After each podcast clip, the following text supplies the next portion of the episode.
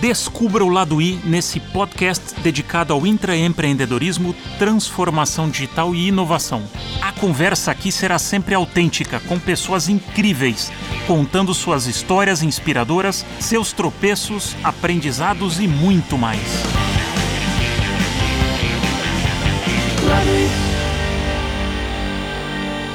Bem-vindo, bem-vinda a mais um episódio de O Lado I. Minha convidada nesse episódio é diretora do Núcleo de Marcas de Negócios da Editora Globo. Estão sob sua responsabilidade editorial os títulos Época Negócios, Pequenas Empresas e Grandes Negócios, Auto Esporte e Globo Rural, tanto nas plataformas físicas, revistas, anuários e eventos, como nas digitais, sites, newsletters, podcasts e redes sociais, com impacto de mais de 20 milhões de pessoas por mês.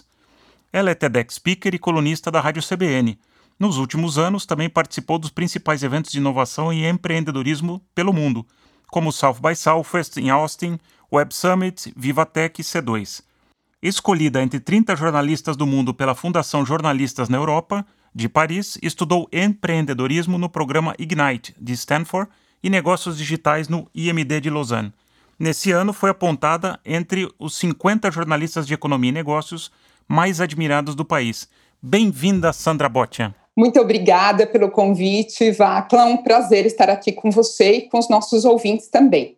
Vamos fazer um papo, Sandra. Em, minha proposta é a gente fazer em duas partes. Vamos primeiro olhar a Sandra intraempreendedora, que agora né, você tem um, um papel tanto editorial, mas você tem um papel de negócios importante na, na editora Globo.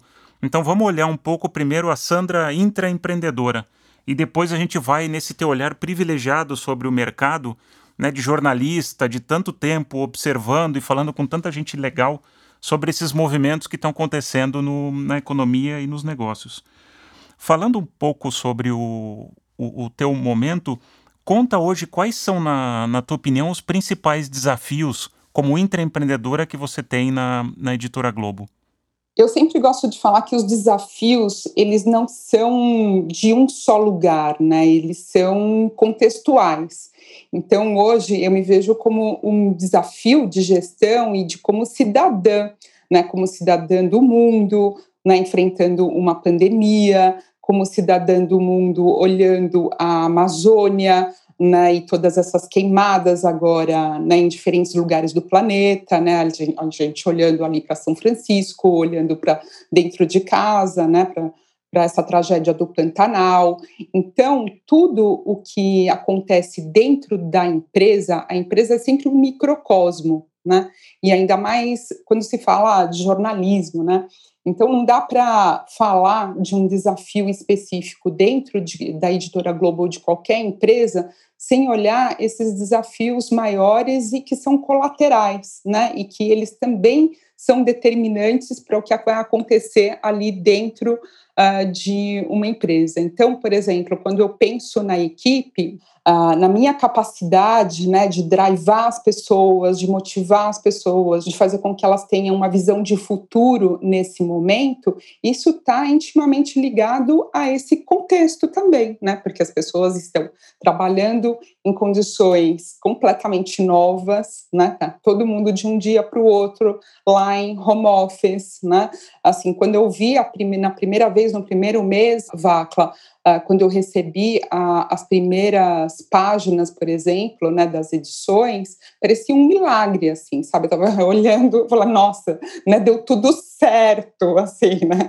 Uh, porque uh, todo mundo teve que ter muita agilidade, né? Flexibilidade, capacidade de adaptabilidade. E agora eu sei que tem muita gente que está fazendo isso e ao mesmo tempo está fazendo homeschooling, né? É, seus, porque seus filhos estão em casa. Uh, tem eventualmente um problema ali com o parceiro com a parceira, porque às vezes não tem uh, uma questão de, uh, de intimidade acústica mesmo, porque o espaço é pequeno demais, porque está todo mundo com medo, né? Esse também é o vírus do suspense.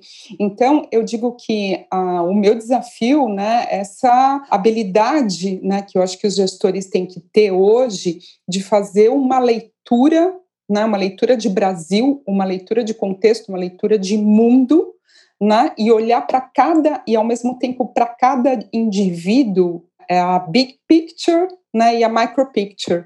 né, de olhar para cada indivíduo e como que eu vou uh, fazer com que essa pessoa floresça e desabroche o melhor dela dentro desse mundo né, VUCA, que nós estamos vivendo já há algum tempo, dentro dessa sociedade que está passando por essa tragédia, né, e ao mesmo tempo aprofunda o digital, que foi já anunciado há mais de uma década. Né, então, tem uma complexidade maior aí né, é, para uh, ah, falar de intraempreendedorismo, né, que é o tema aqui do, do nosso podcast, que é uma atitude que sempre exige um olhar mais otimista, né? Como que você vai empreender, né, fazer coisas novas, se você não, não está motivado?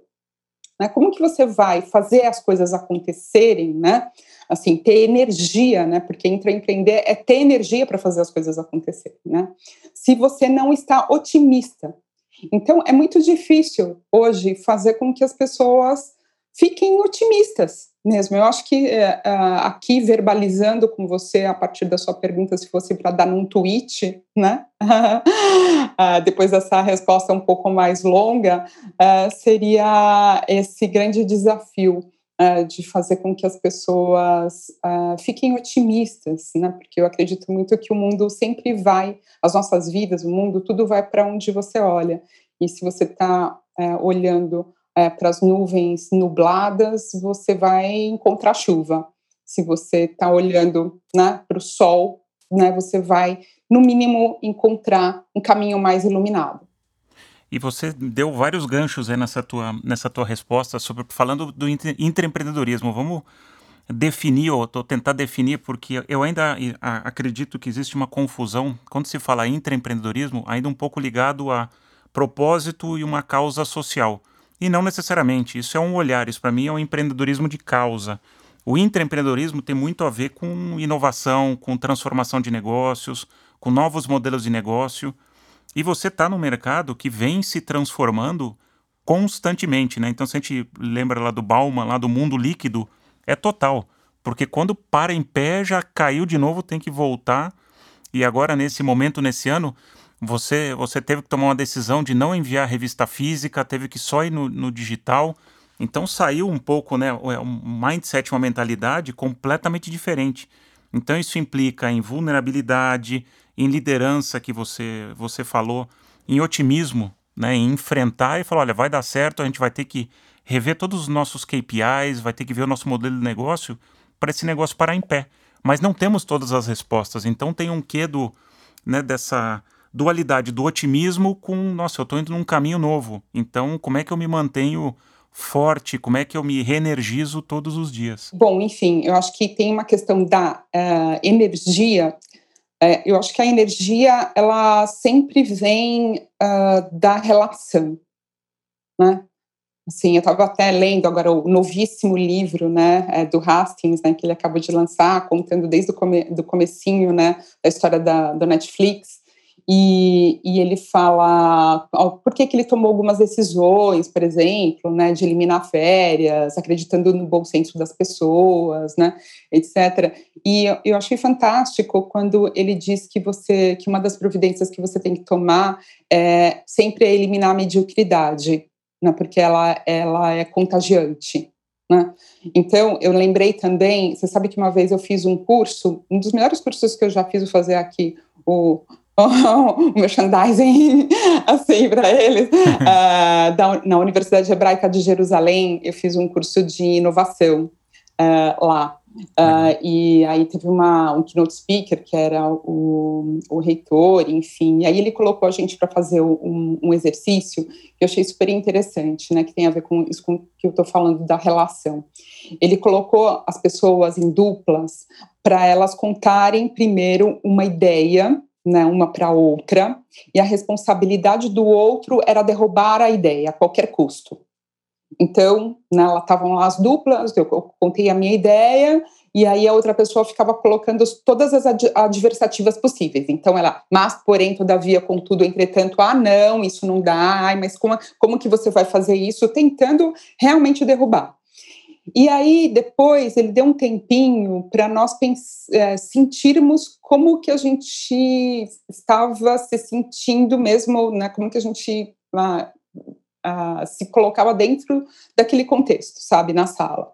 E aí, é claro que a sala foi tomada por um climão, né, assim, é, dá um clima de abatimento, né, de tristeza, as carinhas é. todas assim, né, o corpo caindo, sabe? Né? Normal. Aí ele falou: não, agora nós vamos fazer o contrário. Né? A outra pessoa vai falar a ideia dela, e mesmo com todas as dificuldades de realização que essa ideia pode ter, vocês vão uh, se entusiasmar e falar coisas positivas e falar, olha, então, né, e aí, sabe, desde que fosse ah, que tal se a gente pensasse numa expedição para Marte?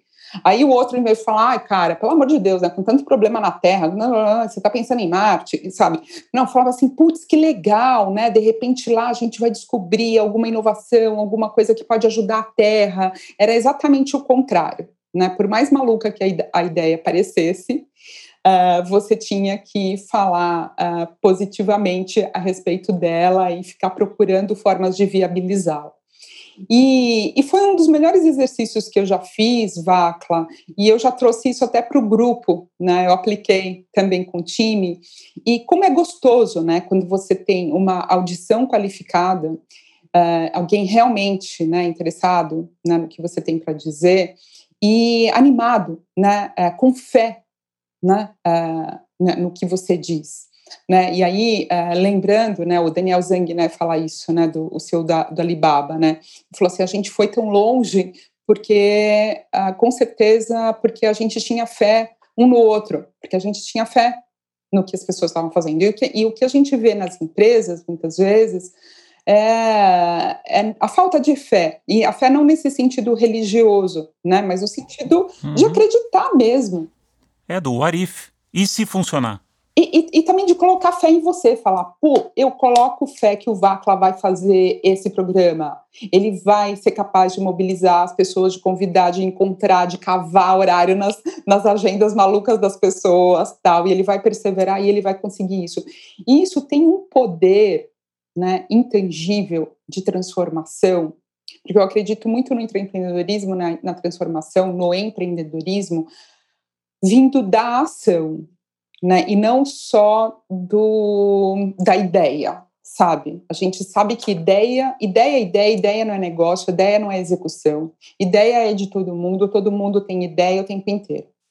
Né? Agora, a capacidade que você tem de engolir sapo, né, que você tiver de engolir sapo, de perseverar, de fazer as coisas mesmo quando todo mundo está falando que aquilo não vai dar certo, né, de, uh, às vezes, comprar briga, né, com alguém é, e, que, e é claro que você vai né, encontrar é, pedras no caminho em todos os sentidos, né? Você tem que ter uma, muita habilidade ali, né, de leitura, né, do emocional, do momento, uh, da, uh, de como que é até a capacidade daquela pessoa de compreender, né, aquele vocabulário. Por exemplo, eu vejo que é um super privilégio, né? Assim, puxa, Estou há mais de 10 anos agora na, uh, nessa área, só nessa área né, de, uh, de empreendedorismo e inovação. Né, eu vi todos os negócios né, mais vibrantes nascerem né, no Brasil, no exterior. Né, assim, eu assumi a direção das pequenas empresas em 2008. Né, se pensar que Facebook é 2007, ali estava bem naquele ponto de inflexão né, das redes sociais uh, nascendo, que acabaram né, desrompendo, né, para usar essa palavra é, esquisita em português, né, desrompendo o meu próprio negócio né, de mídia e o mundo todo, né, e né, fazendo com que o mundo tivesse um outro é, shape. Então, é, ter esse, esse privilégio, encarar como um privilégio mesmo, sabe, de ter adquirido todo o léxico, né, o repertório, a capacidade de transitar em mundos díspares, de também de, de respirar empreendedorismo e de ser contaminada pela energia dos empreendedores e de pessoas fantásticas, né, dos CEOs também, né, de, uh, das corporações com que a gente tem a, a felicidade de encontrar e de falar, é, é claro que isso é, faz é, com que é, eu, é, de novo, usando, sublinhando essa palavra, seja uma pessoa privilegiada. Né, em relação a muitas das pessoas que, que às vezes eu acabo convivendo, né, porque as pessoas às vezes estão uhum. convivendo ali, né, em outros, nos nichos delas, lidando, né, no, numa rotina específica. Então, quando você tem privilégio, né, você tem a obrigação né, de give back, né, de, de transmitir aquele conhecimento que você tem sem arrogância para as pessoas com que você convive. Então, o que eu acho que um dos grandes problemas que eu vejo, né, assim, é que os intraempreendedores, em geral, uh, eles são inconformados, né? Eu sempre me vi assim uma pessoa que uh, perguntava o porquê. Mas como assim? Mas por quê? Aí alguém vinha e falava: Ah, mas é, é, é assim porque é assim, é, é isso mesmo. A gente, né, são os processos, etc. E, poxa, né, tem, tem que ter processo, né? A gente precisa de uma certa organização, realmente, né, com certeza, para as coisas acontecerem.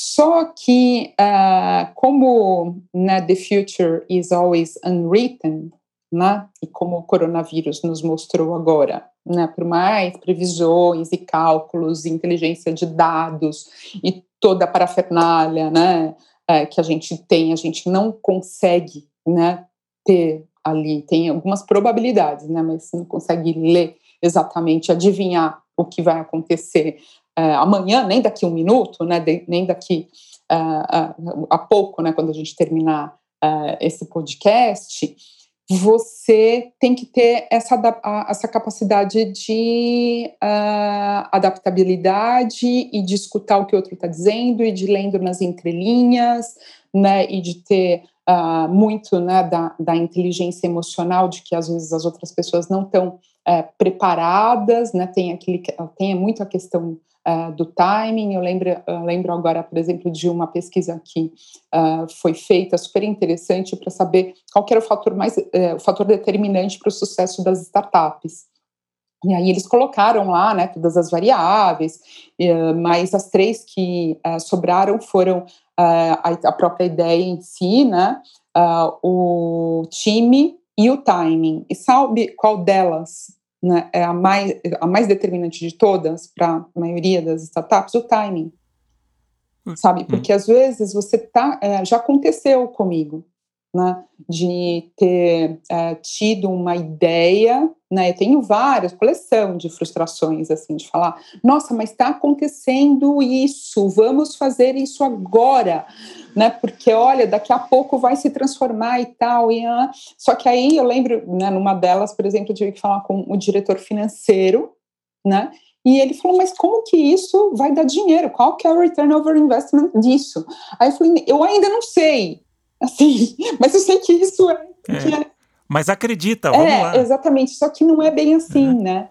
E aí a ideia caiu, e aí dois anos depois eu vi no mercado fazerem, e deu super certo, e aquele gostinho amargo, e é culpa dele ou minha? Minha.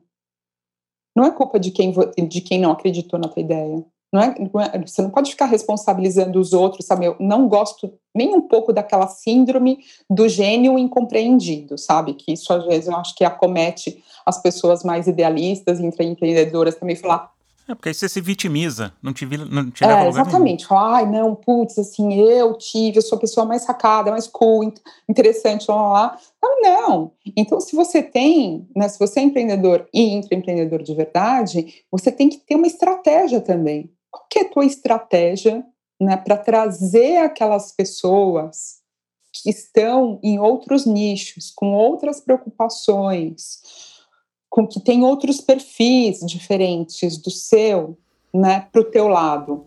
É, outras visões, ambições. E você fala uma coisa muito interessante, isso foi também marca muito minha carreira, porque às vezes você está olhando do ponto A, sei lá, numa escala de 0 a 10, às vezes o empreendedor está olhando o 7, mas a empresa só consegue chegar até o 3. Então você tem que voltar até o 4 e levar a empresa do 3 para o 4. Ela não vai pular do 2 para o 7, por melhor que seja a ideia. Então isso aconteceram várias vezes. O teu exemplo também eu acho muito bom. E, e a responsabilidade para mim, aí, aí para mim tem um pouco a hora que você tem que pegar, até falando com o Júlio Zaghini num outro episódio, ele falou, cara, quando você está dentro de uma empresa, você tem um muro. Então você tem que ver, você escala o muro, dá volta no muro. A hora que você vai empreender, o muro é teu, você que constrói. Só que na empresa tem um muro lá. Então você tem habilidade para pular esse muro, para dar a volta nesse muro? Quais são as ferramentas, as habilidades? Você falou bastante da inteligência emocional, que é muito importante, né? Tua capacidade de liderança, de convencimento, de otimismo, de levar as pessoas no teu sonho. Só que às vezes a empresa não está pronta para aquilo. E não necessariamente está errado. Eu trabalhei em empresas grandes multinacionais que têm o risco, uma aversão a risco muito forte. Então, uma pessoa que tem um drive de risco e não tem medo de risco, é muito complicado você fazer um match nesse ambiente. Você tem que procurar provavelmente outro lugar, ou, ou reduzir a tua ambição e ir num passo né, um pouco menor. Então tem essa adaptação também, porque o que a gente está falando bastante, você está citando, é cultura. E eu acho que nessa pandemia também a palavra cultura ela ganhou um outro aspecto. Porque a hora que a gente tirou todo mundo junto e jogou todo mundo espalhado, cada um na sua casa, você viu de verdade qual que é a cultura da empresa. Porque é que você descobre, a hora que você tira do mesmo ambiente, você vê como é que são os comportamentos não ditos. Né? Porque aí você precisa negociar, você precisa falar, precisa trazer as pessoas junto e não necessariamente você está ali junto dela fisicamente. Então isso dá uma outra camada de complexidade ou de oportunidade também, né? Como você fala. É, eu acho que você passou por vários pontos importantes aí, Vacla. É, eu acho que a gente tem que tomar um pouco de cuidado sempre né, quando a gente fala a empresa. Ah, porque eu mais a empresa, eu versus a empresa, ah, o time, as pessoas versus a empresa, porque eu tenho para outro lugar, porque nessa empresa as coisas não dão certo. E aí a gente às vezes se esquece que nós somos a empresa. Você que está falando né, sobre a empresa, a empresa não é ciente, a empresa é você, uhum. sabe? Somos nós, somos nós quem fazemos a, empresa. Né? Então, Uh, eu lembro, por exemplo, né, do caso célebre da, se você pensar na IBM, né? Assim, a IBM hoje é uma empresa de inteligência cognitiva na nuvem. Mas quando a IBM chegou ao Brasil, a IBM era uma empresa que no Brasil era, ela fazia aquelas máquinas, né, trabalhava com a máquina perfuradora de cartões, né? Então, quer dizer, quem que levou a IBM né, uma empresa centenária, a se transformar nessa empresa de inteligência cognitiva na nuvem. Não, é? foram as pessoas. Uhum. É claro, né, não é tão né, simples assim, sempre envolve principalmente a liderança. Você falou sobre essa questão uh, do risco, né, de criar mecanismos para que as pessoas se sintam uh, confortáveis né, e não tenham medo de ser punidas. E no caso de uma empresa se você comete, às vezes, um erro uh, muito grave, claro, a sua punição pode ser a sua demissão, né? Então, ali, como que você vai promover a inovação? Essa é uma, uma discussão super contemporânea, né? Assim, o quanto que você contamina né, com as pessoas que estão uh, já ali há muitos anos e que rejeitam que podem ter anticorpos, né? Para quem está trazendo, por exemplo, a inovação. Uh, assim, tem alguns uh, gatilhos, né? Que precisam ali, né? Ter, ter, ser super calibrados, controlados, né, pelo RH, pelo, pelos, pelo C-Level, claro que, tá, que tem que observar isso, né, porque a, inovação, ela, ela surge dessas tramas, né, trama no sentido não da conspiratório, mas de trama tecido, né, mesmo, né, que forma esse tecido é, corporativo aí, né, que, que vai uh, levar a, a empresa uh, para o futuro. Então, eu acho só que a gente tem, tem é, é muito reativo muitas vezes, sabe? Né? Tende a falar, ah, não, porque, porque a minha empresa, ah, eu tenho que mudar de empresa. Então, você vai ficar mudando eternamente de empresa né? Porque em, em, todas as empresas você vai encontrar algum grau de dificuldade. Algumas são mais inovadoras, com certeza, mas quanto maior a empresa, né? Você falou de, né, do caso das multinacionais tal, assim, claro que você vai tendo menos agilidade, mais processos, né? Mas como que você se torna é, um hacker? Eu acho muito exciting, uhum. assim, sabe? Pensar em você mesmo, em nós mesmos como hackers assim, os intraempreendedores, assim, putz, eu vou hackear isso daí, eu não vou deixar isso daqui acontecer, ficar acontecendo desse jeito igual, sabe? Eu vou né, hackear esse sistema, eu vou, ah, porque acontece, sabe, outro dia, ah, vamos falando da, da, jornada digital de compra, ah, mas porque tem esse problema, esse problema X. Aí você tem que ter uma capacidade também do hacker, assim, não só de furar e de ficar apontando o erro e colocando o dedo, sabe, nos outros, mas de ter um processo de colocar ali, ó, é, os bullets, né, não se concentrar nas pessoas, sabe? Não transformar em guerrinha contra né, potenciais pessoas, inimigos, mas de identificar os problemas e propor as soluções. Né? Uh, e o que eu vejo também né, de pessoas até que têm garra e que são empreendedoras e que muitas vezes chegam às empresas. Outro, outro dia até tive uma reunião, claro que não vou falar o nome da empresa, né, mas eu fiquei muito uh, negativamente surpresa com a atitude da pessoa que tinha chegado, né, que estava lá numa reunião conosco, falando: ah, porque o que tinha para ser feito, o que deveria ter sido feito nesses últimos anos não foi feito, então eu preciso agora correr porque cabe a mim Tal. É lógico, é sempre muito confortável quando você chega a uma empresa ficar criticando, de, detonando tudo, sabe? Você que vira o inovador, que você e todas as pessoas não prestam, e ainda mais, né? E aí você tasca lá o carimbo, ah, esse daqui é digital, esse daqui é analógico, né? Precisamos de pessoas mais uh, digitais. Não, uh, sabe? É claro uh, que precisamos de gente jovem, né? Assim, é outro mito, né? Agora, sabe, quanto mais quanto, é, é, quanto mais jovem, melhor, porque aí a pessoa ela é a, a, a sabichona do digital, ela vai saber, ela é mais digital e digital. É um grande erro, porque é um tema de mentalidade, não é um tema de idade. Com certeza. Então, voltando só para arrematar essa ideia, eu já vi gente se dando muito mal né, em empresas, uh, com até chegando com uma certa com boa intenção, sabe? Ah, vou, né, tô aqui é, com guerra, mas começar a detonar todo mundo, ninguém presta, sabe? Ninguém, uhum. né? Tá, todo mundo que tá aqui só fez coisa errada, eu que sou bom, eu que sou incrível, né? E, ai, por que, que vocês fizeram isso? E um olhar, eu, bem, pera lá, né? Se a empresa está em pé, né, e dando lucro, ou está, foi porque, é, foi porque aquelas pessoas que estão lá que ajudaram a empresa a chegar até aquele lugar. Então, eu acho que na cabeça de muita gente, né, a gente tem esse problema agora para ser domado, né? De que é, é, claro que vai ter gente que vai ter é, que não vai conseguir ter a curva de aprendizado, e isso acontece constantemente, né? Depende muito da, da sua própria atitude, né? Ainda mais hoje, né? Na sua capacidade de ser autodidata ali, né? Para acompanhar novos tempos. Agora, não é uma questão realmente, como você colocou, uh, de, uh, de idade e nem de colocar, uh, que eu acho outro mito, aquele, ah, te, precisamos de sangue novo. As pessoas que estão aqui, não, as pessoas que estão muitas vezes na empresa são as que melhor conhecem o, o negócio.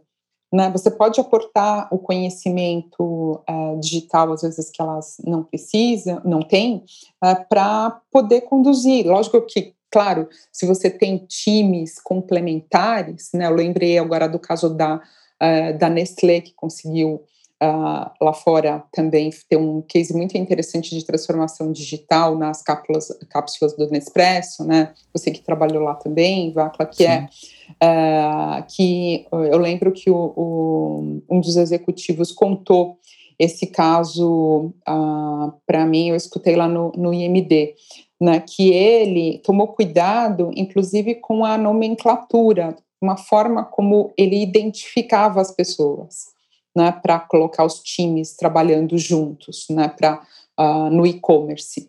Então, ele tinha as pessoas já com super conhecimento né, do produto e de processos ali, só que ele precisava de uma brigada nova, né, realmente, de que não tinha aquele saber né, na empresa, que ele precisava trazer gente Uh, que entendesse mais ali né, da, uh, da jornada digital de compra uh, ah, para dar um choque né, ali e, e virar o, o, modelo.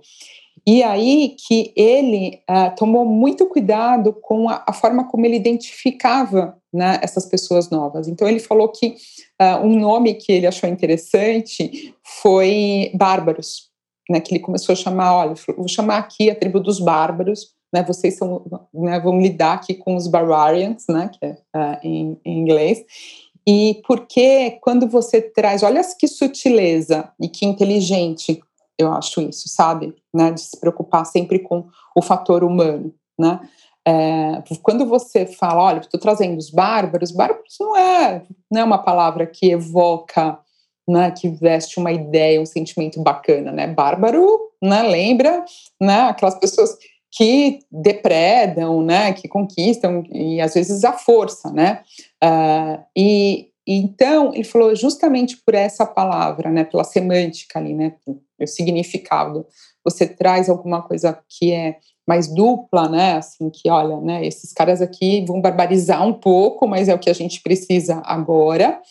E para os outros não se sentirem, sabe, uh, desmotivados e acharem, ah, então tá, agora chegou, né? Quem é verdadeiramente digital, eu, né? Que estou aqui na empresa, sou considerado analógico, né? No caso da minha indústria, o cara, a pessoa de papel, a pessoa digital, sabe? Então olha o que você está fazendo. Né? Você tem um super talento, né? E trazendo para o meu universo assim, putz, jornalista né, super culto, né, uma pessoa que né, já com um repertório incrível, um repertório incrível e que ali às vezes na ferramenta tem um pouco mais de dificuldade. Interessante quando você fala do, do inconformado, porque é bem isso e daí que vem o lado I, né? Os inconformados, insatisfeitos, inquietos, porque o empreendedor ele tem que ser isso.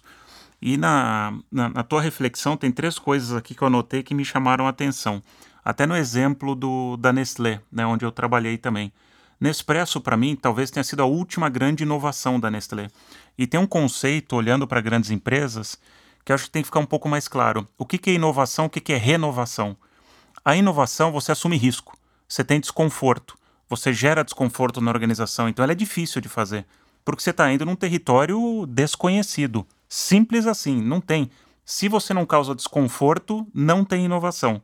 Então acontece muito nas multinacionais a renovação. Então vou expandir linha, vou mudar packaging, vou trocar marca. Isso para mim é renovação. Você está fazendo uma mudança cosmética, uma evolução que não gera tanto desconforto. Então as empresas têm mais vai afinidade com esse tipo de, de caminho. Já a inovação é um bichinho que tem que crescer um pouco mais dentro da empresa. E aí ele pega em pontos que você também comentou, que para mim são muito claros, que é da remuneração. Porque hoje, numa empresa, você tem uma remuneração mensal e tem um bônus anual. Se você não. Isso, para mim, não fomenta a inovação. Porque você tomar risco, você joga em contra o teu bônus anual. Então, não tem uma mecânica, uma dinâmica que permita ou que convide as pessoas a assumir risco. Porque o assumir risco, ele passa a ser negativo. E é o que você citou né, um pouco atrás, isso pode levar até uma possibilidade de demissão. Então isso acaba te encolhendo. E no teu ponto dos intraempreendedores, para mim, intraempreendedor, ele não, ele, né, obviamente ele não é um cargo, é uma mentalidade, como a gente falou. E eles estão espalhados na empresa. No meu ponto de vista, eles estão desativados em muitas empresas. Como é que se ativa esse personagem? É dando espaço. É, você falou muito das características de, do líder coach, de falar, olha, vem aqui faz. Ah, você é digital? Não é? Não importa. Para mim, o, o, profissional não precisa ser digital sábio, ele não precisa saber o, o bit byte, o técnico. Ele precisa saber operar no mundo digital. É diferente. Eu não preciso ter todas as, as ferramentas, mas se eu, eu pelo menos abro a possibilidade, olha, eu quero aprender, eu quero entender, vamos junto, isso já é um ótimo começo. E aí a gente toca quase no tema longevidade, que é um outro que é um outro tema. Em algum momento, isso passou, né, o tema de transformação digital, intraempreendedorismo, inovação, era não só a galera jovem. Não acredito, porque a galera que tem mais experiência já passou por muita porrada, já deu muita cabeçada, então tem um, um aprendizado muito legal que pode combinar. Não é só um tema de velocidade. Né? Tem aquele ditado que diz que ó, sozinho vou mais rápido, juntos vamos mais longe. E aí vem muito o que você fala da inteligência emocional e da habilidade do intraempreendedor em trabalhar nesse, né, usando as tuas palavras, nessa, nessa trama né, dentro da empresa de diversos pensamentos. Como é que eu consigo navegar e levar as pessoas junto? Isso é uma habilidade super importante para o intraempreendedor. Uh, Vatla, uh, eu acho que, né, de novo falando em privilégio, assim, né, convivendo com muitos empreendedores, assim, o que, que eu aprendi? A minha mãe, né, também é, também empreendedora, então é algo que vem uh, muito da minha própria formação, né, de de olhar assim para né, minha própria família, né, e, e olhar muito para minha mãe também. Uh, eu falo que os, empre... os, que os né, colaboradores de uma empresa muitas vezes sofrem da síndrome do glim glim glim. Né? Uhum. Então, o empre... empreendedor não tem glim glim glim todo mês, né? Uhum. Assim, não é, ah, se ele não fizer, não vai ter glim glim glim ali né, caindo, não sabe? pinga o dinheiro. O, é. o, o, dinheirinho que pinga todo mês, assim, o uhum. dinheirinho, né, assim, então, às vezes o contra-cheque, sabe, ele é muito nocivo, né? É. Eu, Porque ele te joga sabe? uma camada de conforto...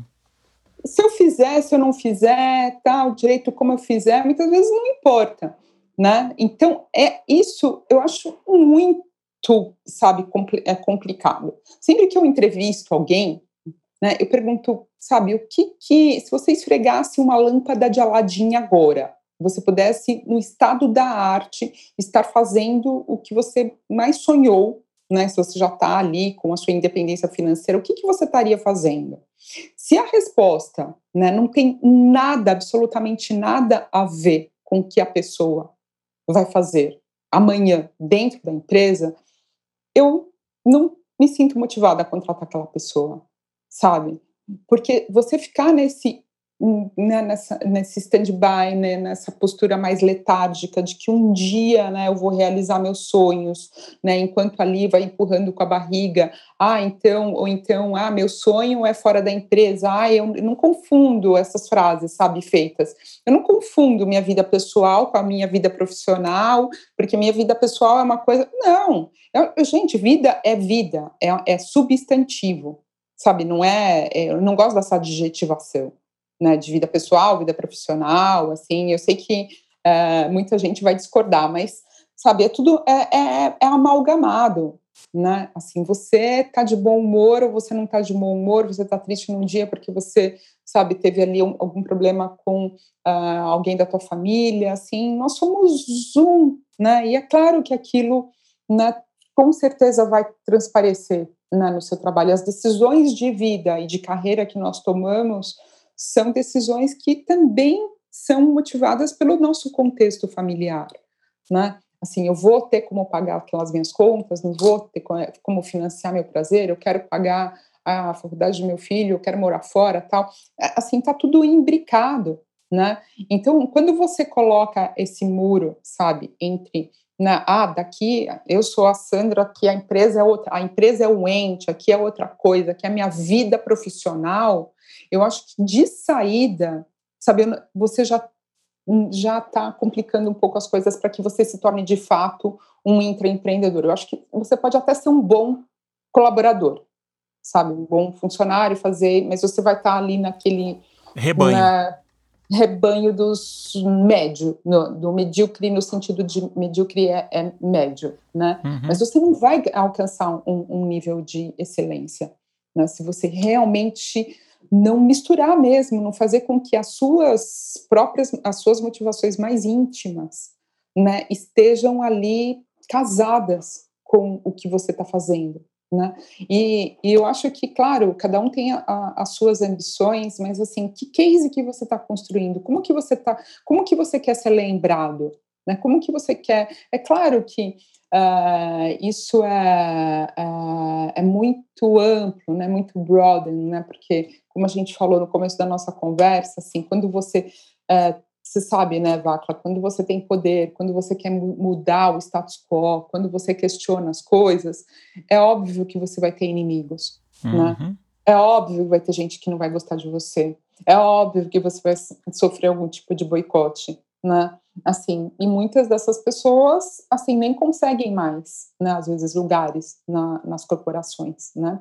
Assim, porque ela não, não teve, talvez, aquela inteligência política, ou que ela, ou então por conta de fatores vários, né, teve, foi expelida né, do, do sistema, né, ali, é, sabe, são cases e cases e cases e cases, assim, ad, ad infinitum, né, eu acho que está aí um convite aí para os pesquisadores né, encontrarem é, padrões né, é, de, de comportamento e, e perguntar será que essas pessoas, né, que as pessoas a gente está conseguindo atrair, principalmente nesse momento que as empresas mais precisam, né, é, gente é, inovadora.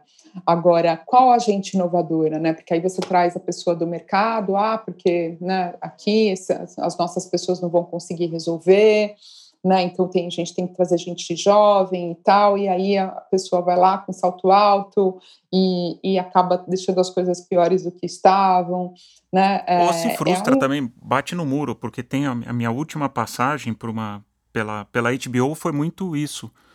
Eu fui contratado para mudar o modelo de negócios ou, ou criar alguma coisa diferente num briefing bastante aberto que eu achei maravilhoso. Só que aí no primeiro dia foi mais ou menos o briefing mudou da contratação. Olha, você pode fazer tudo o que você quiser, mas não me desde que você não mexa em nada. Então isso tem muito ainda das empresas que elas buscam um determinado tipo de profissional, que ó, eu preciso de alguém que rompa os esquemas, os muros, as barreiras.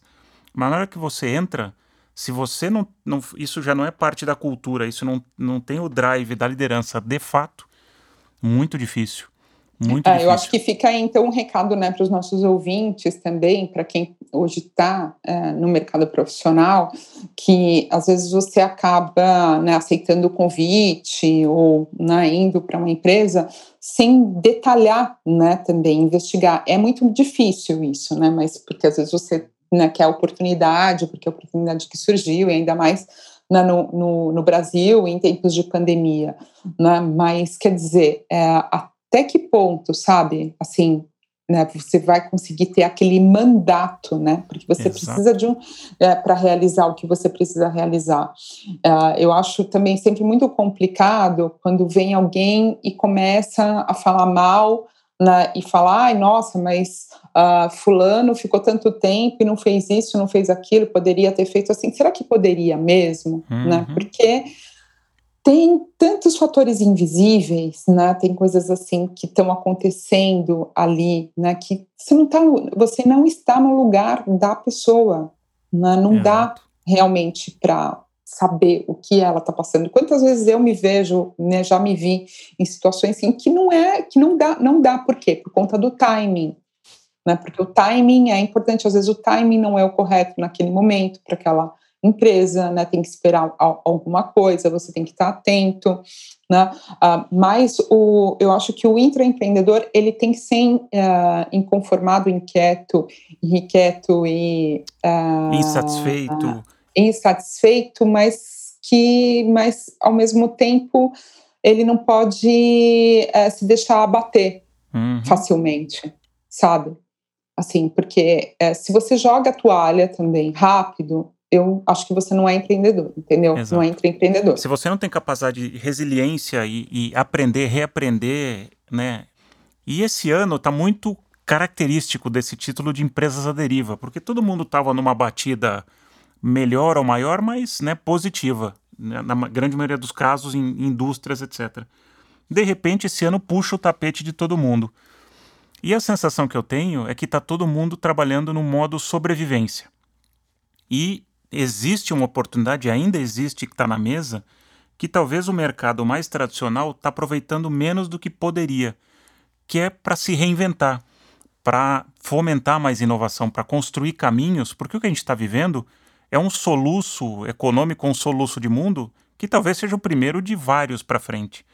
E eu sinto que as empresas estão muito em modo sobrevivência. Olha, eu vou ficar aqui quietinho, vou me retrair, né? Então eu paro de fazer mídia, paro de inovar, eu corto tudo e fico em modo, né? Eu vou aqui no meu iglu quietinho para levar esse ano, enquanto eu poderia estar fomentando ou investindo em coisas. Talvez um bom exemplo de quem cresceu e fez coisas diferentes, Magazine Luiza, né? O, o, o Fred fomentando e crescendo e, e fazendo aquisição, não está colocando o business em jogo, mas está explorando de uma forma né, centrada, tem a ver com o negócio, com o propósito e sai mais forte.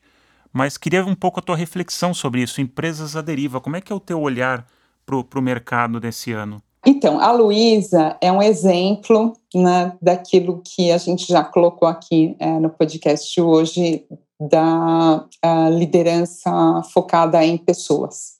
Né? Uh, você não sai de perto da Luísa, assim, abatido, mas de jeito algum. Assim, eu tive a felicidade de encontrar muito de perto, de conviver muito de perto né, com a, com a Luísa, logo que foi fundado o Mulheres do Brasil, né, que eu fiz parte do núcleo fundador né, desse, do grupo do Mulheres do Brasil. E aí fazia algumas reuniões, né, as reuniões lá é, que ainda eram muito tímidas, né, de 40, 50 mulheres, ela levava às vezes as pessoas ali para o apartamento, pro apartamento dela para conversar também. E, e a Luísa, ela é muito inspiradora porque ela é muito generosa, né? Ela, ela nunca uh, se apega aos à face escura né, das pessoas, né, porque todos têm, né? Sim. Uh, né, o lado brilhante, o lado positivo, né, e o lado também não tão bom assim. Então, a, a Luísa, ela está sempre procurando as virtudes, né, das pessoas, e, e, é claro que isso se reflete na cultura e é um grande case né, de reputação aí que a gente tem agora na pandemia uh, de marca, né, de valor de marca. Agora, isso não se constrói da noite para o dia. Né? Eu estou falando aí né, de uma vida. Né? Uhum. Estou falando do Fred, que é filho dela, né, e que foi o primeiro cara a não ter medo, né, não tenho medo da Amazon, né, medo não sei, né, é, pode até ter respeito, né? mas não é, ter respeito, não... né? Mas não, não, eu digo no, no, sentido de não ficar imobilizado, sabe? É isso. O medo que não imobiliza, o medo que te motiva. Exatamente, que vai virar Amazon e que não vai ter para mais ninguém, etc. E quantas vezes eu lembro do, do Fred falando, poxa, né? É, é, ninguém conhece, eu acredito, tenho fé, né? No, e na nossa capacidade ali, né, no vendedor, de conhecer o brasileiro, de conhecer a cultura brasileira né? E isso, assim, vai se irradiando, né? Assim, quando vai, você vai crescendo, né? Vai se expandindo, né? Nesse movimento de expansão. Então, quando você fala, é claro, né? Que ali de novo, né? É, no corte de finanças, né? Falar, puxa, né, a gente não sabe para onde a maré vai agora, né? As ondas estão altas e tá uma super tempestade lá fora. O que que a gente vai fazer, né? Claro que, o, que eu respeito também um movimento de recolhimento, né? assim, de um movimento de recolhimento e de observação. Agora, a gente precisa lembrar também que a gente descansa em movimento, né? Se a gente pensar no nosso sono, né, ninguém dorme se não está morto, né? Exatamente morto, né? Numa posição só. Você está descansando e você se vira, né? Na cama. Né, e ainda é, para dentro dessa figura de linguagem, né, lembrei outro dia uh, falou assim, puxa, todo mundo fala, né, que adora mudança e tal, e adora inovação, e vamos empre empre empreender ou empreender. Agora, quando você fala, né, em casa, vamos trocar o lado da cama, já assim, é um assim, problema. Você, já é um problema, né? Já cria pânico, assim, como assim? Eu não vou é. conseguir dormir essa noite, esse daqui é o meu lado, é o meu lado da cama, eu não vou conseguir me acostumar, etc, etc. Então, mas eu acho que essa autoconsciência, né, quer dizer, então, né, voltando ali, né, é, para é, essa imagem, né, que pode ser uma imagem bonita mesmo, né, de estar, tá, a tempestade está caindo, né, eu vou me recolher, vou aqui, né, fechar uh, tudo, né, no barquinho para não entrar o menos uh, de água possível e a gente se manter uh, flutuante.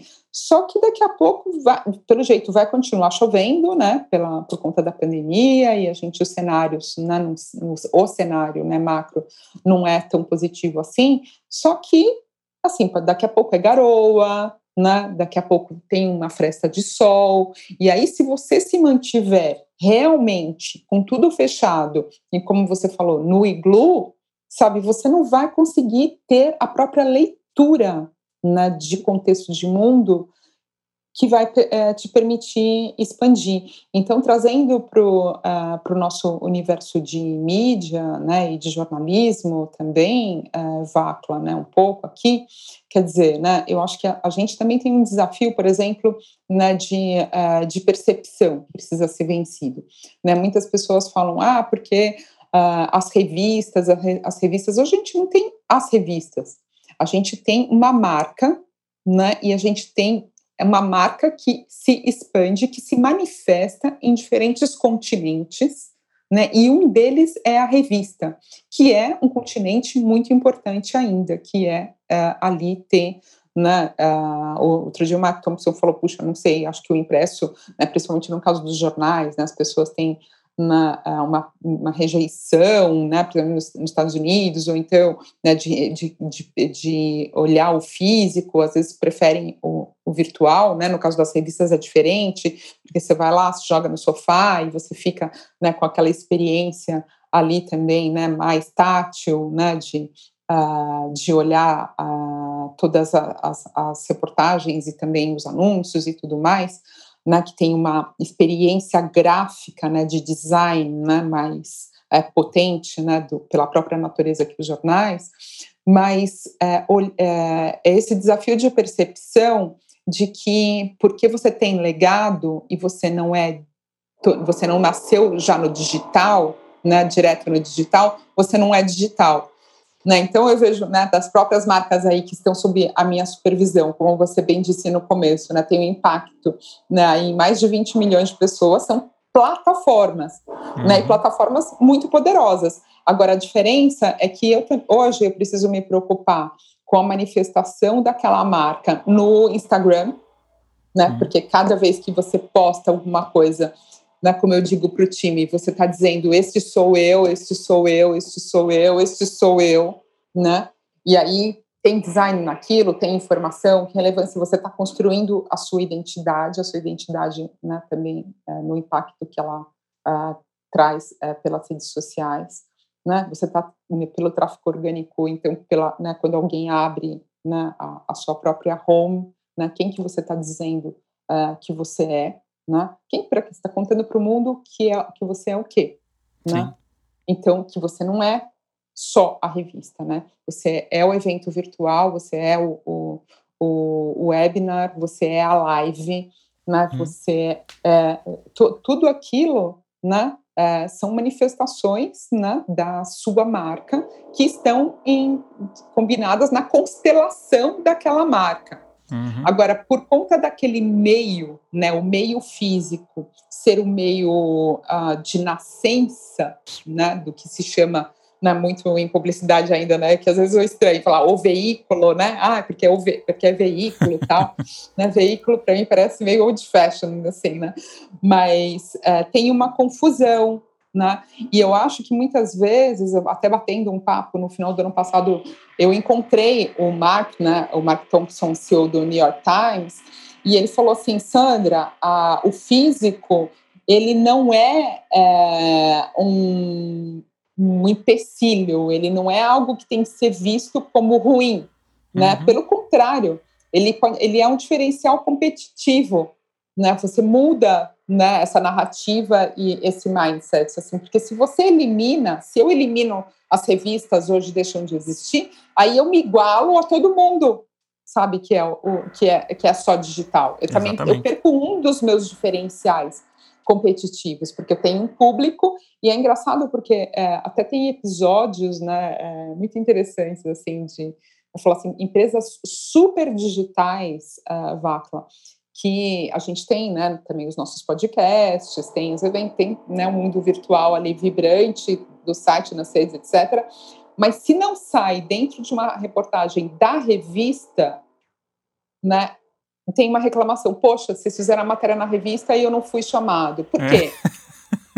É, né? é só e no aí, site não valeu.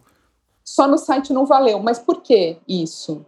Né? Porque isso é o que Humberto Eco nos ensina né, sobre narrativa, sobre que também serve para os empreendedores refletirem aí conosco, né?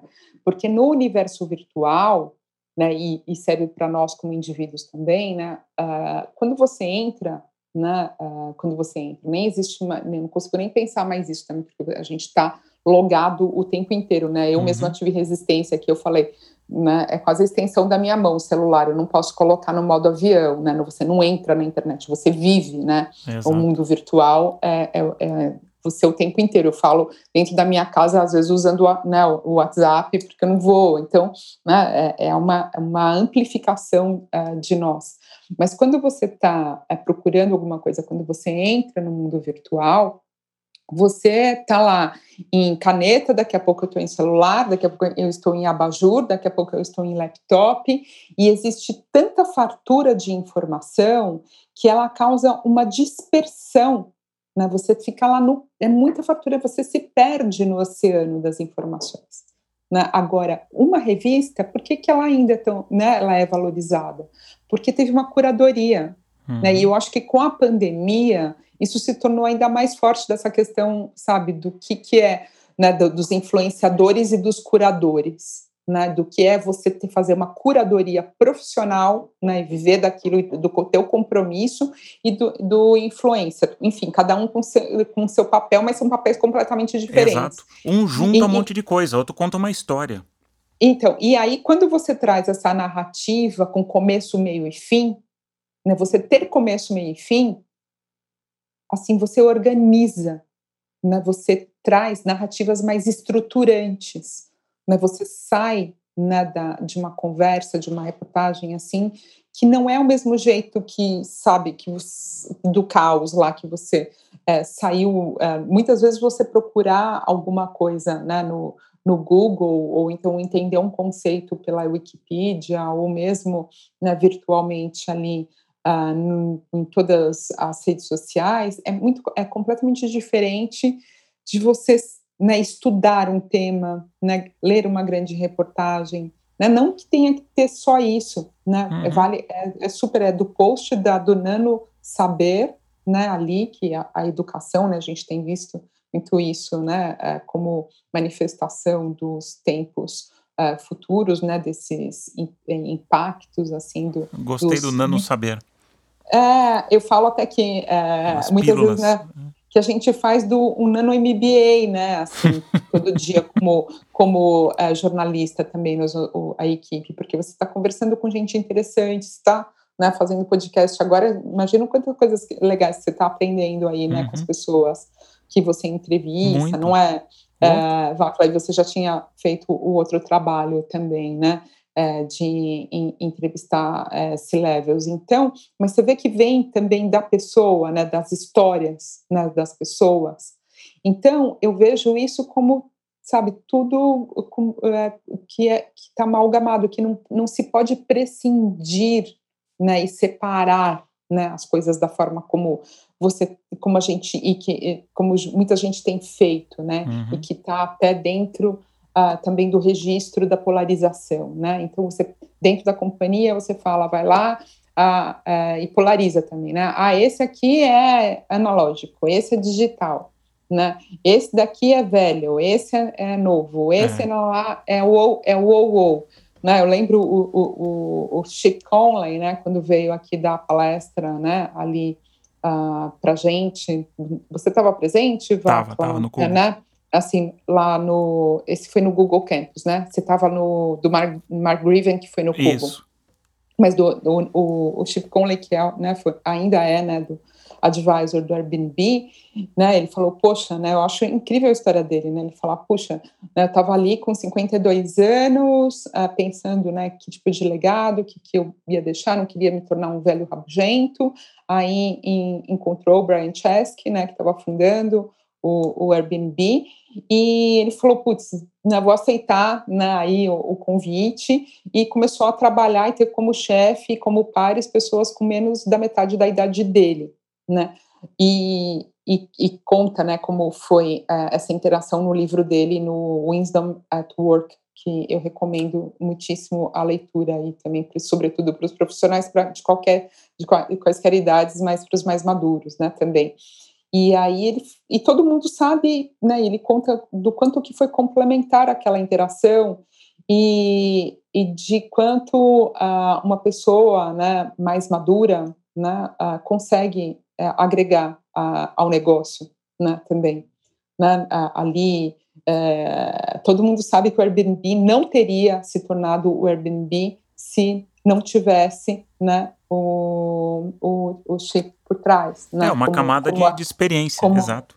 Advisor. Então, a gente viu tantas na, uh, reviravoltas em outras uh, start, startups, né, assim, o próprio caso do Uber mesmo, né, o Travis Kalanick, né, ou em outras startups que tiveram escândalos, né, uh, com os seus founders ou problemas, com muito mais problemas com as pessoas ali da alta direção, porque só tinha gente jovem demais. E quando a gente é jovem demais, né? A gente ganha pelo ímpeto, ganha né, por muitos lados, mas a gente às vezes pode pecar porque sobe a escada rápido demais e quebra a perna. Né? Então, ter essa, esse equilíbrio, né, esse eu acho que é o grande desafio das empresas é, para trazer mais inovação, trazer empreendedorismo, é saber realmente uh, atrair esses talentos de diferentes repertórios, idades, uh, saberes, visões de mundo, né? Eu acho que ainda bem, né, Vacla, que a gente tem visto agora, né, uh, esse discurso tomar força e forma, né, dentro eh, de empresas, né, quando se fala né, de uh, diversidade, né, em relação a, a, a pessoas a, com orientações sexuais diferentes, idades, repertórios, etc. Mas eu acho que isso também tem que é, chegar para o nosso tema aqui, né, de intraempreendedorismo, de você não achar que é só a pessoa de fora que é a pessoa que você precisa desse super-herói que vai chegar algum dia e que vai salvar e que vai levar a empresa para outro patamar. Concordo mil por cento com você. Porque não, não existe é? mágica. E outra, você está trabalhando com a cultura, você está trazendo uma pessoa de fora com outra visão. É legal trazer um, né, um, um, um freshness, aí, um refresco. Mas como é que a gente ativa, né, que a gente falou, os intraempreendedores dentro? Porque essa galera tá lá. Qualquer empresa tem intraempreendedor. E muitas vezes tem tanto potencial desativado eu fiz um, um trabalho na, na, Porto Seguro, algumas palestras, e o que eu falava para eles era: tá cheio de empreendedor. Vocês precisam liderança, identificar e empoderar esses, essas pessoas. Dar espaço, permitir erro, fazer coach, deixar de ser chefe ser líder. Né? Então você tem que se acostumar, e para mim a liderança contemporânea é você entender que a tua equipe, eventualmente ou muito provavelmente, vai saber mais tecnicamente do que você porque a gente vem de um, de um contexto onde o, o chefe sabia mais do que toda a equipe. Então eu era chefe porque eu sabia o que todo mundo, toda a minha equipe fazia. Hoje isso não, não faz nenhum sentido, porque a gente saiu do mundo da escassez e vive no mundo da abundância, né? Como você falou também. Então o mundo da abundância quer dizer que o líder é um líder coach, ele tem que ter capacidade de juntar as pessoas, né? De desenvolver, de dar espaço para os potenciais e não ficar com ciúme ou inseguro com isso. Então isso tem um desapego, uma vulnerabilidade, né, que foram coisas que, que foi, a gente foi falando ao longo da, da conversa, super importantes.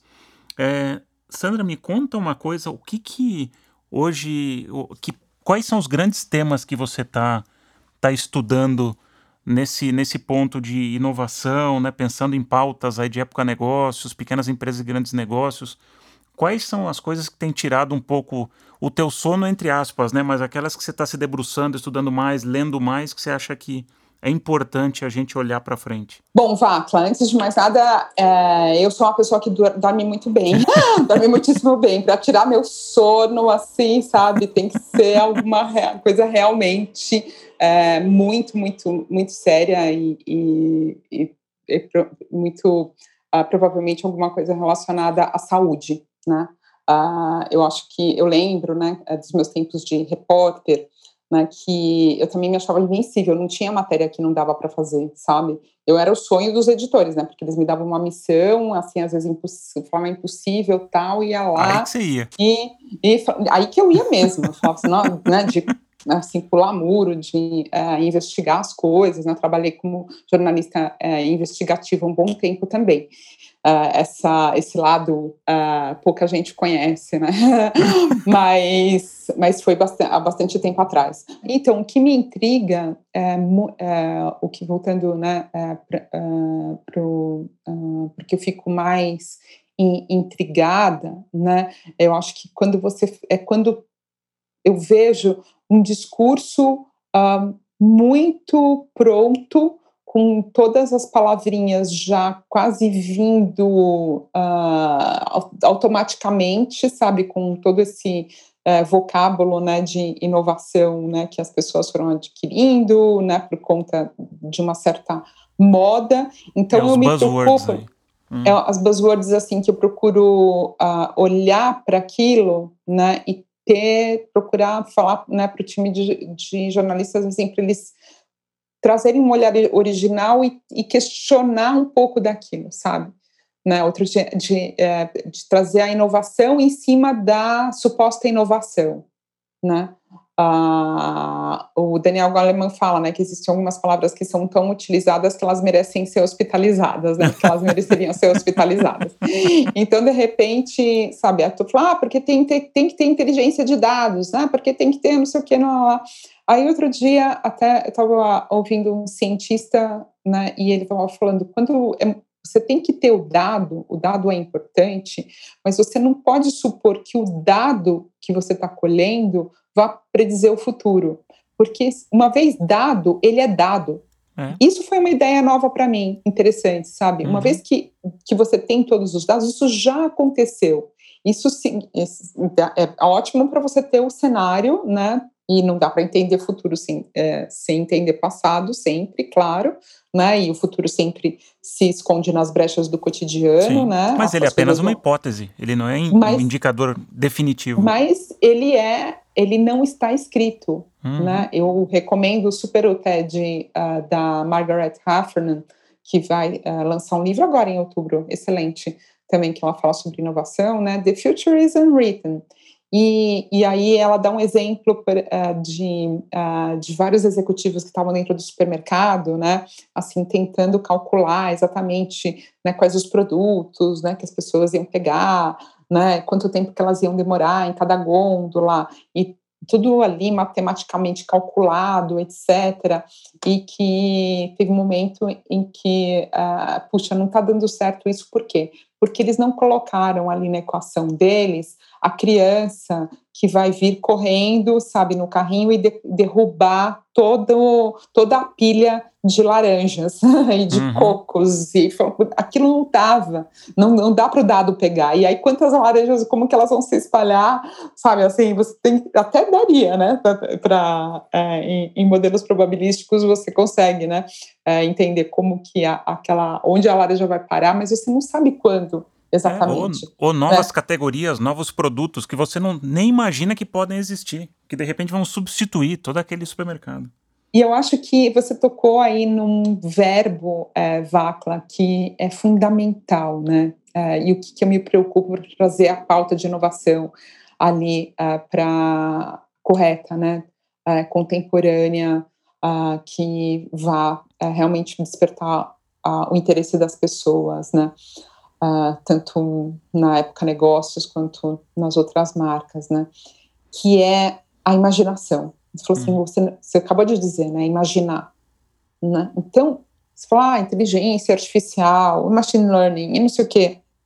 Claro, tecnologias maravilhosas, assim, né? Uh, que, que bacana que a gente tem isso disponível e eu sou super viciada aí em estudar sobre novas tecnologias, né? E as novas moedas e, e acho muito bacana mesmo que a gente tenha uh, essas novas possibilidades e que tem outras que a gente nem sonha nesse momento. Mas, ao mesmo tempo, se a gente se vicia muito nisso, você perde sabe, a, a sua capacidade de imaginar e, de, e da imaginação que traz, sabe, coisas assim muito malucas e que ainda não, não foram inventadas e que, e que precisam ainda tomar forma, sabe? Então, uh, eu acho que você também se treinar como intraempreendedor é você, de certa forma, se treinar para ser um sonhador, para imaginar sempre outras possibilidades, para uh, não ficar só dentro dessa suposta pauta de inovação. Né? Eu uhum. vejo uma apropriação comercial né, da inovação e aí né, todo mundo morrendo de medo de ficar né, é, velho ou morrendo de medo de ficar outdated, né, de ficar para trás, de não conseguir acompanhar e não, não ter empregabilidade, aí vai correndo fazer o curso né, de uh, X, das criptomoedas. Aí vai ficar, ah, não, eu tenho que fazer o curso né, de machine learning, eu tenho que fazer o curso daquilo, o curso daquilo outro.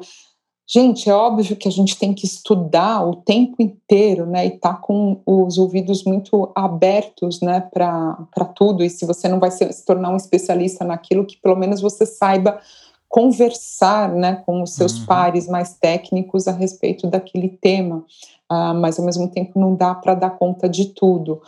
Mas eu acho que quando você imagina também, sonha, uh, você acaba uh, e lê ficção, por exemplo, e lê romances, uhum. encontra né, tempo dentro da sua rotina também para se alimentar né, da imaginação né, dos escritores, dos músicos e dos artistas né, que nos redimem, uh, você adquire uma visão, uma, adquire uma visão crítica sobre uh, esse tema. Porque a própria palavra inovação também tem se tornado uma buzzword, sabe? De repente, ah, inovar, inovar, inovar. E aí ela fica tão gasta. será que ela não está precisando ser hospitalizada também? Né? Para para ser examinada né, de perto, assim, tirar o pulso né, é, dessa, dessa palavra para saber o que, que ela encerra, né, porque as palavras, né, como nós já dissemos, né, elas sempre vestem, né, elas são como roupinhas, né, vestem roupas, pensamentos, uh, sentimentos, né, o que, que ela encerra nessa palavra, o que, que significa inovar. E às vezes, inovar, eu não acredito em inovação sem tradição, sabe? Também, né? Assim, não dá para jogar fora tudo, né? Você tem que dar, dar uma olhada na história né, da, da empresa, por exemplo, né, de uma empresa, tem que olhar toda a trajetória, você tem que olhar para as pessoas, né, a tradição nesse sentido, não de que ela exatamente de que ela precisa ser mantida, né, como rito. Tem uma raiz de onde tudo isso saiu. Exatamente. E tem duas coisas que, refletindo o que você fala, é, Sandra. Uma, primeiro, né, a imaginação, eu vou, eu vou ligar com outro tema que eu acho que é muito importante para o empreendedor, que chama lateralidade. Então, o que, que significa lateralidade? E você comentou, e é verdade, quando eu saio da Nestlé e eu vou falar com mais de 300 pessoas no mercado, aquilo me deu um aprendizado, uma lateralidade que eu nunca tinha tido na vida. Porque eu não ia falando com as pessoas óbvias eu ia falando com as pessoas não óbvias. E eu sempre ia aprendendo e ia perguntando com quem eu posso falar, com quem eu posso falar. Porque a gente tende em qualquer empresa, você acaba mergulhando no teu segmento e você fica super especialista. E a magia está em você entender e começar a se questionar através de outros repertórios, né, e outras provocações que não são as tuas provocações, né, cotidianas. Então isso eu acho que é tão importante. A gente tem tanto hoje nas empresas, tanto piloto de mesa, né, para usar uma, uma, uma analogia, e eu concordo super que a inovação ela, ela precisa ser hospitalizada ou revista exatamente por aquele ponto de é uma inovação, tem desconforto. Se não tem desconforto, é uma renovação. Eu estou fazendo mais do mesmo e está tudo bem. Não quer dizer que tem que ser um ou tem que ser outro, pode ser os dois. Tá tudo certo. Qual que é o coeficiente de risco que você quer correr? Não tem problema algum. Mas eu queria pegar o gancho da nova economia ou dessas empresas, né? Porque a nova economia está extremamente pulsante. Se tem alguém que está aproveitando todo esse contexto, é a nova economia. E o que, que você acha, é, olhando esse mercado, então, se a gente tem empresas à deriva de um lado, ou de, algumas paralisadas, outras se movimentando, menos ou mais, e tem um ecossistema extremamente pulsante. Né? Pequenas empresas, grandes negócios, publica 100 startups to watch, né, tem esse prêmio anual. A gente era um país que tinha poucos unicórnios, agora tem cada vez mais unicórnios. Enfim, esse sistema está pulsante. O que, que você acha para a gente é, fechar que o que, que a nova economia tem que a velha economia precisa e vice-versa. Como é que você vê, fazendo um pouco essa analogia da pequenas empresas versus a época negócios, aonde que está o, o sweet spot aí desses dois mundos, na, na tua opinião? Então, como eu já coloquei para você, uh, Vacla, eu sou uma pessoa que gosta menos de adjetivos e gosta mais de substantivos, né? Assim, eu gosto de, uh, de economia, né? Eu acho que a própria você falar nova e velha, né? Ali quando uh, se falou muito por um tempo, né, da, dos dinossauros, né, dos dinossauros paralisados, né, a partir uh, ali, né, de uma expressão que foi usada, né, pelo Jorge Paulo, sou um, dinossauro apavorado, né, e as pessoas pegaram aquilo no contexto e começaram a falar que grandes né, empresas da velha economia eram os dinossauros apavorados uhum. versus uhum. uh, os unicórnios vibrantes e interessantes aí. Então, uh, dito isso, né, que eu gosto mais uh, de usar uma um substantivo, uma expressão só, né, e não é, separar, né, e não polarizar dessa forma, eu diria que a gente tem visto, né, a reação aí de algumas grandes empresas, como foi o próprio Magazine Luiza que a gente comentou, com uma capacidade de reação né, aí a, ao mundo, né, a, como ele está se configurando agora, que é muito tão potente, muito mais potente do que muitas startups que ainda estão se provando, né? Seja porque elas estão ainda captando dinheiro, sendo, sendo que é da própria natureza de empresas nascentes também, né, ser um pouco mais cardíaca, né? Assim, uhum. porque tem questões do time, né? Você ganha por agilidade, mas você também ali ainda está formatando o seu produto, né? Testando, né? Tem questões uh, ali que não uh, que ainda não foram exatamente de, de governança que não foram uh, aprovadas. Então, é, eu tomaria um pouco, eu tomo sempre um, um pouco mais de cuidado, né, para colocar assim nas caixas e falar, olha, né, essa empresa já era, né, agora o mundo é da nova economia e de, né, da, das empresas que estão nascendo, nascendo agora, etc, etc, né. Assim, eu uh, aclaro uh, que né, a gente tem inúmeros né, exemplos aí né, na minha própria indústria, né, de uh, empresas que não conseguiram né, reagir a tempo e que acabaram morrendo, né, e que acabaram ficando uh, pelo caminho justamente por não saberem internalizar né, esses skills né, digitais do novo mundo digital e, saber trafegar uh, por ele, né, da a dita nova uh, economia. Mas eu deixaria o convite aqui para os novos, uh, para os nossos ouvintes, para refletir sobre o que significa nova economia de eh, nova economia. Será que é só né, ter um negócio que seja um negócio nascente no digital, na, na, plataforma? Será que não é também a forma como você contrata, né, a forma como você é, enxerga, por exemplo, uma pessoa né, mais madura no mercado de trabalho, como você lida com uma mulher, né, como você deixa de rotular e falar, né, esse, esse fulano aqui é para cota, né, ou a forma como você se expressa né, também, e você interage com os seus uh, pares, os seus subordinados, né, isso tudo faz parte do que é novo. Isso daí também está criando uma nova economia, né? Assim, é muito sério cada palavra, e cada atitude e cada gesto, né, é, que você faz dentro da sua empresa, seja ela centenária ou seja ela uma empresa que acabou de nascer, ela ecoa, né? Ela tem, vai ter um, um, um reflexo ali e pode ser muito duradouro. Então, o que significa? Eu falo muito, né, que eu, eh, eu inverto, né, às vezes pudesse mudar uh, uh, até o, o, nome da marca, né, eu falo época negócios, eu gosto de falar dos negócios da nossa época, né. Qual é a, essa nova narrativa? Eu estou sempre muito preocupada em, qual, em em ajudar a construir, Vacla, uma nova narrativa para o mundo dos negócios, em que não seja necessária tanta adjetivação, né?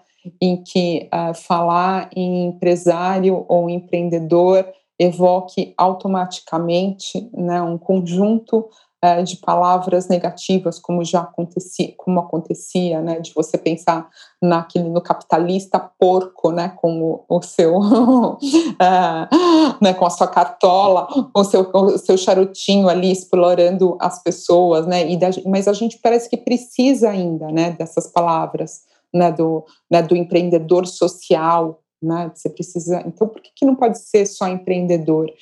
E, sabe, de questionar né, a, a, a, própria, como a gente disse, a própria inovação.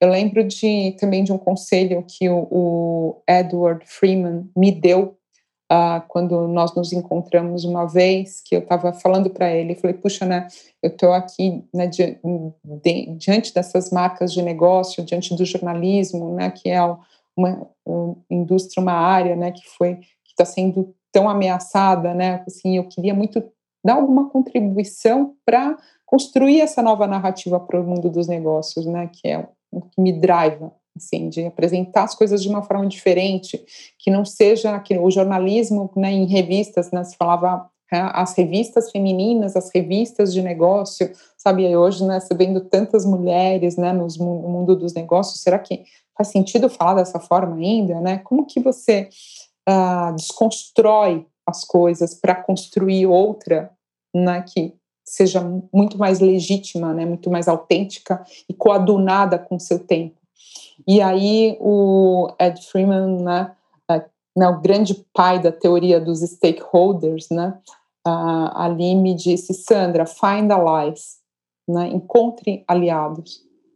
Né, a gente fala tanto de comunidade, então eu deixo aqui né, para finalizar né, o, o, nosso podcast, assim, é, as palavras do Freeman, né, se você está se sentindo aí é, isolado, né, na sua casa, na sua empresa, né, assim, um inconformado, né, é, que não consegue é, intraempreender e, e, realizar os seus projetos pessoais e levar a sua empresa para um outro patamar, a, a primeira providência que você tem que tomar é encontrar pessoas como você, né, ali, ou que não sejam exatamente como você, mas que sejam complementares, né, com habilidades complementares às suas, e que sejam seus aliados nessa fascinante jornada do intraempreendedorismo. Maravilha. Uau, que bacana. Espero que quem tá, esteja nos escutando tenha gostado tanto do papo como, como eu. Muito obrigado, Sandra, pelo papo. Eu agradeço pelo convite e vida longa e vacla né, ao lado I. Gostou da conversa? Então escute mais episódios na sua plataforma de podcast preferida. E também siga o Lado I no Facebook, Instagram e YouTube. Obrigado e até a próxima!